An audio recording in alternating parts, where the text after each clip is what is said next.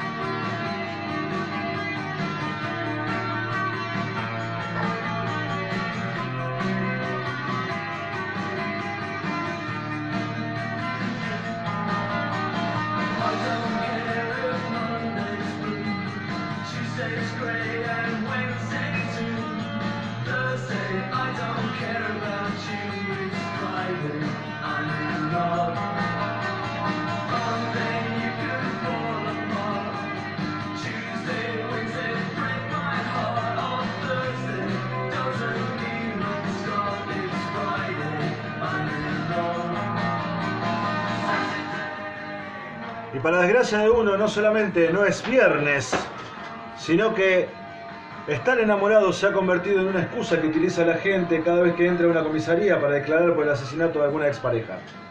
Aún así pienso que Friday I'm in Love es una de las canciones más lindas que nos ha dado la banda formada en Crowley en el año 1976. No sería hasta 1978 que conoceríamos a Easy Cure como The Cure. Esto debido a una firma con un sello discográfico y a un cambio de formación. Y paréntesis a esto, porque cambiar de formación sería algo habitué en la vida de Robert Smith. Se ve que, que te traten como forro o traidor, más si es por tus ex integrantes, puede ser en varias ocasiones excitante. La cuestión es que, bueno, tenemos que hablar de The Cure. Y hablar de The Cure no es fácil. The Cure es una banda la cual nos ha brindado una extensa discografía, discografía la cual también ha abarcado diferentes estilos musicales. Dentro de la paleta de colores de The Cure podemos encontrar al jazz, al rhythm blues, al blues, al punk, al post-punk, a la psicodelia, a la electrónica, etcétera, etcétera. Pero aún así se las han ingeniado para hacer canciones tan lindas, divinas y con un sentido popular tan grande que esto ha llevado a The Cure a ser una banda masiva. Es una banda de estadios hoy en día. Es una banda querida por la gran mayoría del público del rock. Y fuera de eso, también quizás es una de las bandas que mejor ha entendido la época de los 80. Es una banda que pese a ir de un lado al otro ha mantenido una esencia y todo eso se lo podemos deber al gran Robert Smith, cara principal de The Cure. La cuestión es que, bueno, me toca elegir cinco canciones. Y repito que no ha sido fácil. Pero voy a empezar este top, este, grandes canciones para enfermitos mentales no medicados, con Shake Dog Shake del álbum The Top. Y quería hablar particularmente, en realidad elegir esta canción trae algo atrás. Quería hablar particularmente de este álbum, el cual salió en el año 1984, si no me equivoco, porque The Cure tiene mucho de estos álbumes, muchos de estos álbumes.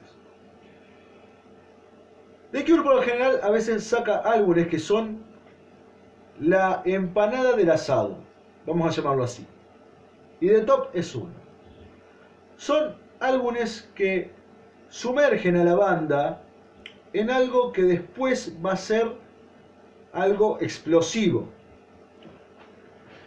The Top fue el disco que metió The Cure en un sonido más pop, con canciones más bailables, más disco. Atrás había quedado la etapa oscura. Y ahora The Cure apostaba a algo más popular, llamémosle así. Y The Top fue el engranaje. Si bien The Top no fue uno de esos discos que eh, pongan a la banda en un lugar altísimo y tampoco es de esos discos que creo que están entre los favoritos de los fanáticos, aún así hay cosas muy interesantes. Y si bien estamos hablando del disco que metió a The Cure en la onda pop, disco, bailable, yo quiero que escuchen cómo arranca. Arranca, buenísimo. Em, ya estoy cansado, ya se me empiezan a arrastrar las palabras, me empiezo a trabar, etc. Así que no se sorprendan. Em, como decía, quiero que escuchen cómo arranca The Top con este tema llamado Shake Dog Shake. Quizás uno de los temas más rockeros de The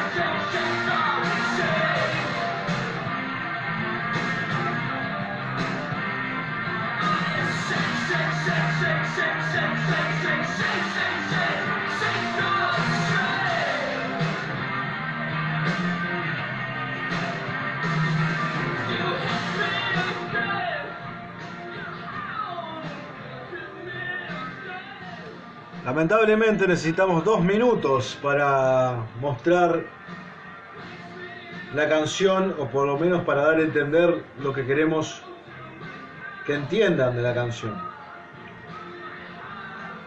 Esos sonidos bola, por así decirlo, con el cual The Cure eh, basaba mucho sus guitarras, mucho efecto. Nunca eh, va, nunca no, pero muy pocas veces escucho a The Cure trabajar con guitarras peladas, sin bolas de delay, sin efectos raros. Pero vuelvo a lo mismo, para mí The Cure es una de las bandas que mejor entendió los 80. Bandas de rock, hablando. Porque si bien este no es un tema disco, tiene como una ondita, esa ondita industrial, que después se usaría mucho en las canciones bailables, como por ejemplo en canciones de Depeche Mode. La cuestión es que bueno, The Top fue un disco producido por Dave Allen, Chris Parry y Robert Smith en compañía. Se le atribuye mucho este álbum a Robert Smith. Algunos, eh, perdón, algunas fuentes dicen que es el primer álbum el cual eh, Robert Smith graba eh, solo en su gran mayoría. En realidad, perdón, si bien Robert Smith graba muchísimos instrumentos en este álbum, es el álbum el cual las canciones pertenecen en gran parte, vamos a decir en mayor parte, o en casi toda la totalidad, a él.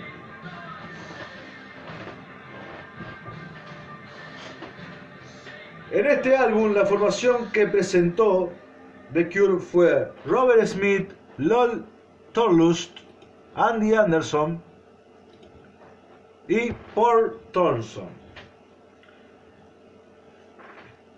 También Derek Thompson, Norman Fisher, Phil Chonally y... No, Phil Chonally, perdón. Estoy leyendo acá el coso. También participaron en la gira de este álbum. Estoy leyendo acá la información del disco.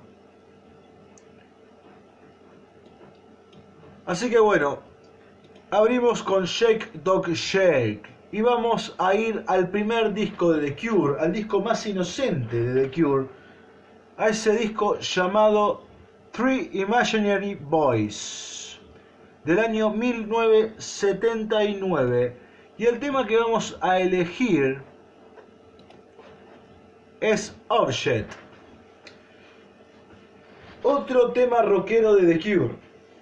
Y quizás el más punk de The Cure. Three Imaginary Boys es el primer disco que saca The Cure. Y sinceramente es muy nada que ver a todo lo que vino después. Ya sea en laburo de voces, ya sea en laburo de guitarras, ya sea en estilos. Hay muchas cosas de blues en este disco, hay cosas de jazz, hay cosas de punk. No hay tantas cosas, eh, por así decirlo, oscuras. Si bien el sonido de Cure siempre tuvo algo de oscuridad, no hay tanto sonido industrial, no hay tanta maquinaria. Hay una banda tocando dentro de la visceralidad. Es el mismo álbum que cuenta con una versión de Foxy Lady. Pero vamos a escuchar primero que nada Object de Three Imaginary Boys del año 1979.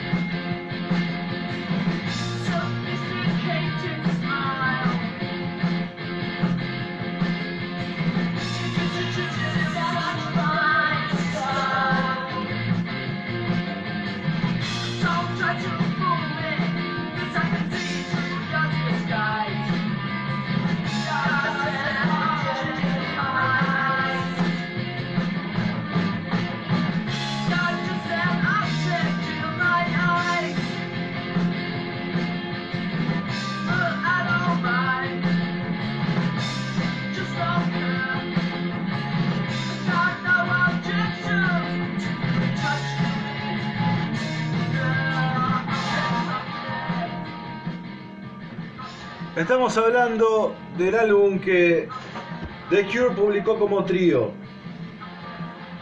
En ese momento, Robert Smith, Michael Dempsey y Lawrence Tollus fueron los encargados de montar esta maravillosa obra. Es un muy lindo disco, el primer disco de Cure.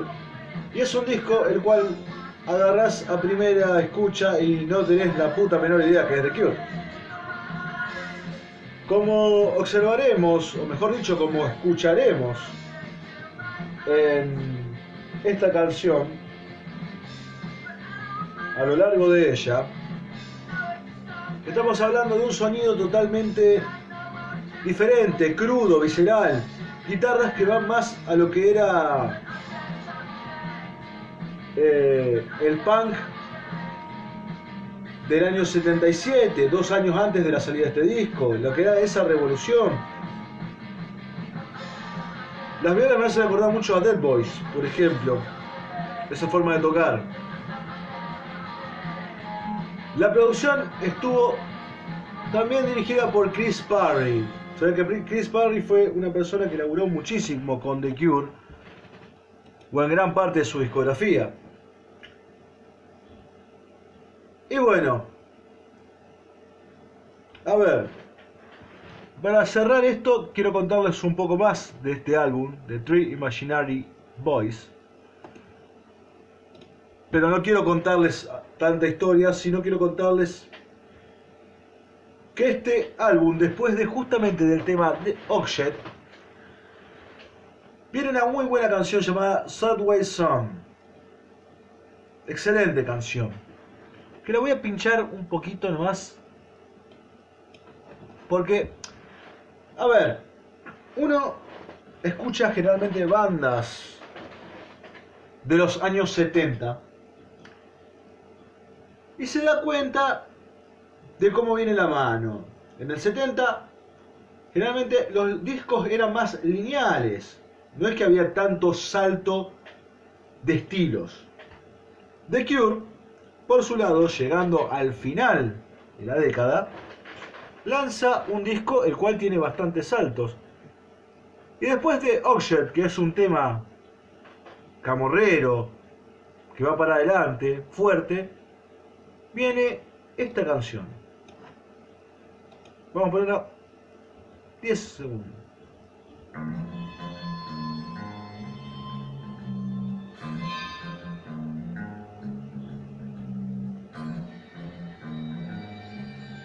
Y es una canción que dura dos minutos.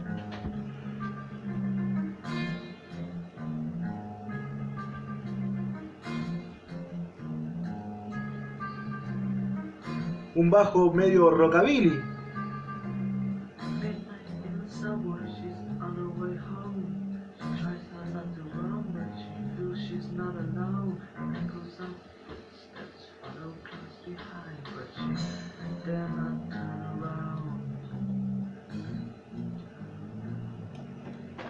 Esa sensación de música de taberna, fantástica. No, sinceramente tiene cosas muy interesantes este disco.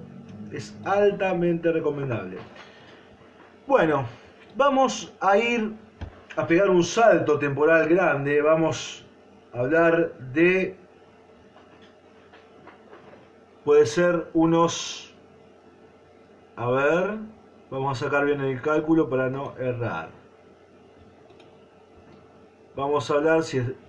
Dijimos que este disco, Three Imaginary Boys, salió en el año 1979. Un segundo.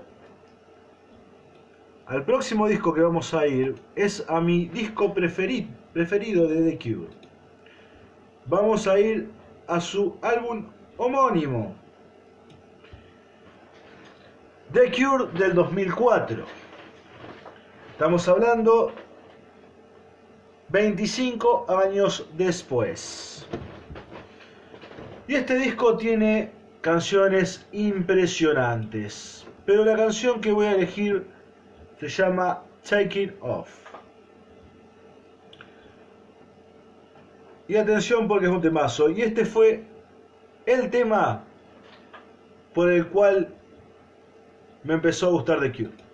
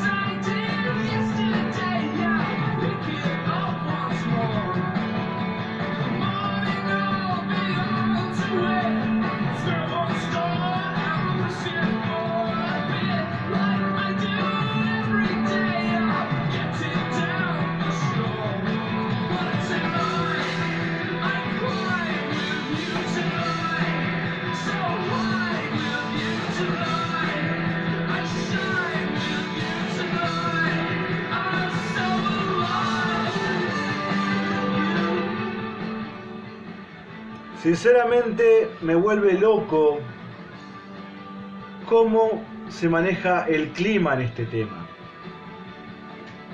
Cuando arranca la canción, uno piensa que va a ser una canción totalmente triste, angustiante, y después de la nada pega un salto. La letra es magnífica, porque encima la, la letra habla de cosas siendo, por así decirlo, bastante, no alegres, sino como que wake up. Pero me encanta porque viene con esa, con esa angustia y pasa de la nada, pega un giro de 360 grados, una canción de contra el palo. Un temazo que encima se da el lujo Robert Smith de tratar las voces en el estribillo como nadie.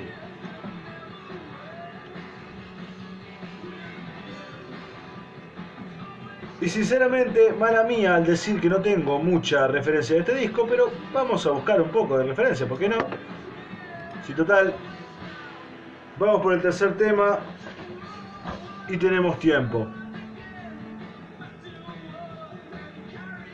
Pero estamos hablando ya de los de Cure del año 2000, de después del siglo. Quizás es una etapa la cual eh, no es muy atractiva para eh, para los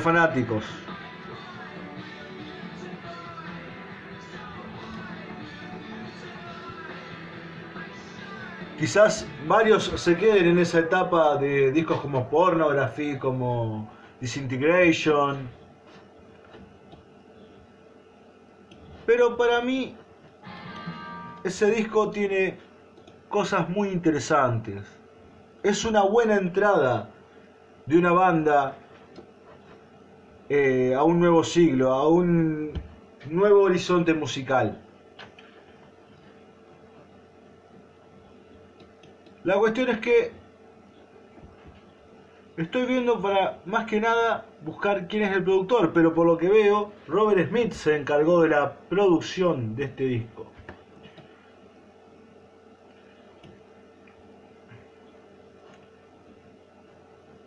Así que bueno, eso es lo que más... Ah, no, perdón. No solamente Robert Smith, sino Ross Robinson también. Estuvo a cargo de la producción. Ross Robinson había trabajado con bandas como Core, como Wasp. Es más que nada un productor de new metal. Y qué visionario que habrá sido... Eh, que habrá sido eh, Robert Smith, porque había muchos fans de The Cure, o por lo menos la tribu urbana que mencionamos al principio, que era también muy de escuchar esas bandas, de Slipknot, de, eh, de Korn. El tipo, por lo que tengo entendido, fue la persona que estuvo en el Iowa de, de Slipknot, perdón. La verdad que hay que tener mucho cerebro y mucha visión para, para ir a buscar a esa persona. La cuestión es que, bueno, esa compañía nos ha dado un disco maravilloso. Recomiendo muchísimo ese disco. El disco homónimo de Cure. Así que bueno, sigamos. Y voy a seguir con mi... ¿Puedo decir tema favorito de The Cure quizás? O no sé, generalmente siempre dejo mi tema favorito para lo último. Pero creo que hay mejores temas de The Cure con el cual se puede cerrar un programa. Así que vamos a ir con Why Can't I Be You de Kiss Me, Kiss Me, Kiss Me. El disco sacado en el año 1987. Y el cual era parte de esa trilogía que acercaba a The Cure al pop. Dijimos que todo esto había empezado con eh, The Top, luego sigue con The Head on the Door y luego sigue con Kiss Me, Kiss Me, Kiss Me. Así que vamos a ir con Why Can't I Be Do. Y este es para bailar.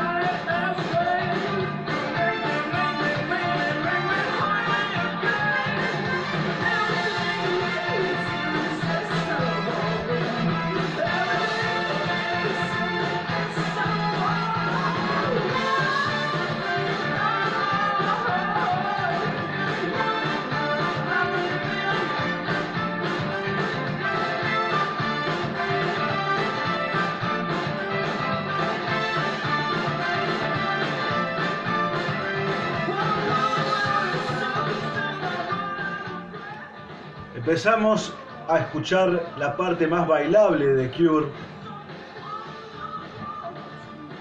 Para Kiss Me, Kiss Me, Kiss Me, la onda había cambiado completamente, ya no se hablaba tanto de cosas introspectivas, sino que se hablaba más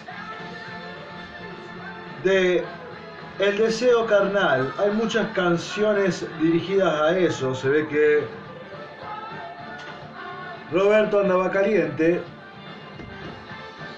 y decidió hacer este álbum, el cual tiene este temón, con muchísima onda. Esas trompetas son espectaculares, pero además de todo, cómo canta, cómo encara el tema. Estamos acostumbrados a guiarnos por esa voz eh, tierna, pero densa a la vez. Y acá vemos que la cantidad de recursos que tiene Robert Smith es impresionante para lograr una canción con ese tono pícaro. Sinceramente, una demostración de calidad bastante grande, bastante notoria. El tipo es el que lleva el tema. Creo que, digamos, los vientos y Robert Smith pueden estar solos en esta canción. Puedes sacar la batería, puedes sacar eh, la guitarra, el bajo, lo que sea. Pero aún así, la canción es Robert Smith y los vientos. Fantástico. Bueno, llegamos a la última canción del Grandes Canciones para Enfermitos Mentales No Medicados. Y a ver, estoy entre dos. Pero voy a terminar con esta trilogía. Esta trilogía que para mí me parece bellísima. Porque he hablado del disco que es, por así decirlo, la empanada del asado. Ahora voy a hablar de lo que son, eh, de lo que es el asado. Y The Head on the Door es un disco fabuloso, con canciones increíbles, temazos como The Blood, Push, Close to Me, Six Different Ways. Temas impresionantes, pero creo que hay un tema que destaca. Ah, Kyoto Son, también. Hay un tema que destaca por sobre todos los demás en este álbum del año 1985, el año que sale después de The Top y el año eh, y el álbum que sale anterior a Kiss Me, Kiss Me, Kiss Me.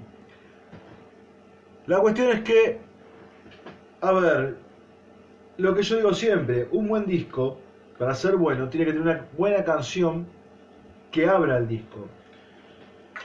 Y The Cure puede ser experimental, pero no son pelotudos, y saben también de esto. Todos lo saben. Si la canción con la que abre el disco no es buena, el disco pierde sentido. Y The Cure se ha lucido a darnos In Between Days para abrir The Head on the Door. Así que vamos a escuchar uno de los mejores temas de The Cure para despedirnos.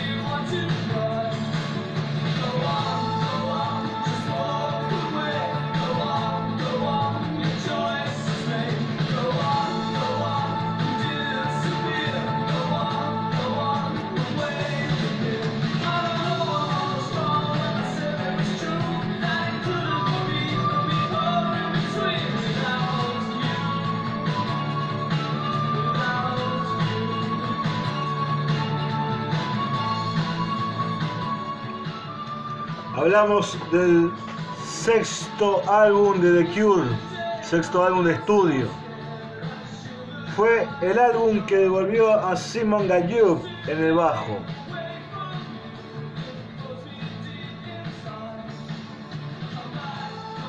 Y qué hermoso tema que es In Between Days.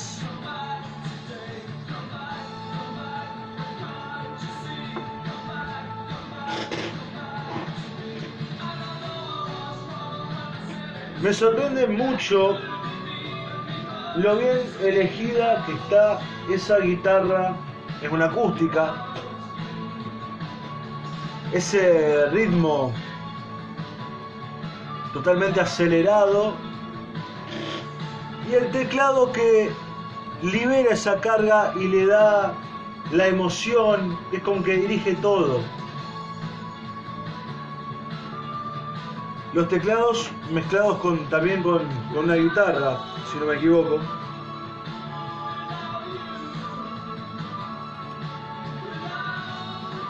Lo que se usa para marcar el riff. Además de los colores que utiliza The Cure para hacer una canción espectacular. En fin amigos, llegamos a la última canción, la que acaba de pasar. Y vamos a dejar otro gran hit de The Cure para cerrar este programa. La verdad, sinceramente, eh, sería una pena no irse sin escuchar esto.